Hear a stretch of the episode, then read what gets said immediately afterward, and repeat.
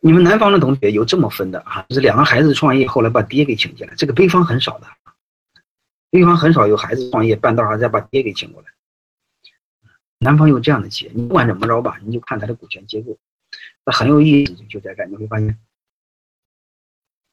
问你个问题，哎，爹万一百年之后完了蛋之后，他会把股份给谁？哎，你们可能会认为给儿子，但我想问你一句话：事实应该给谁？应该给能干的人，是吧？他才能会把企业做好。但我问你一句话，你再思考：如果姑娘生了个儿子，儿子生了个姑娘，爹会把股份给谁？啊，事实上是不是又复杂了？啊，然后我再问你第二个问题：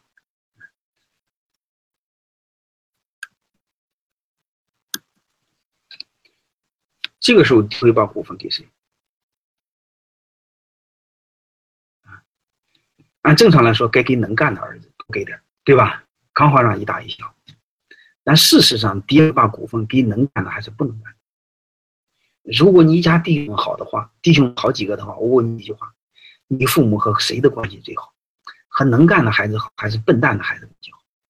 我想问你一句话：父母一定会首先照顾没本事的孩子，而且没本事的孩子他时间充裕，他又闲的蛋疼，和父母关系又好。所以弄不好的话，你看，爹会把他的股份给笨蛋的孩子，那这就会非常麻烦。一个公司不能一个被一个笨蛋掌握。然后我再问你另外一个问题：如果一个儿子生了个儿子，另外一个儿子生了个姑娘，也会把股份给谁？因为全乱套了，好吧？当然还有背后还有很多很多太多太多了啊！我有因为光跟你讲光爹的故事，我就给你讲不完啊，一堆关于爹的故事。因为你要知道，这种亲情搅和在一起，他首先讲的是情，他不讲理。但是你会发现，企业是管理管理，是管是理，而不是情，啊，全乱套了。然后我们再看另外这这这这个啊，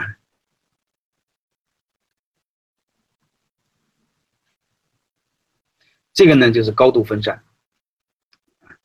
高度分散啥意思呢？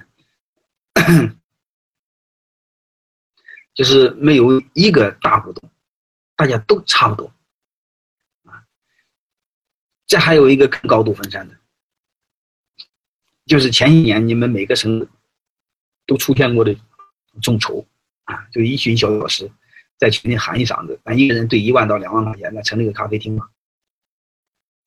你看这个咖啡厅就会出现好几百个股东，一个人一个点、半个点或两个点，这叫一群小鸟。就是羊群里没有驴，全是羊，啊，股权结构你会发现，你情况下出现再多羊不要紧，你得有一头驴，这事就好办。如果羊群里全是羊，没有驴就不好办，好吧？这个结果是不可以的啊！呃，你们千万别有这种结果。但事实我告诉你，啊，这种结构真不少，而且我更想告诉你，有这种结构的老板还通常是好鸟。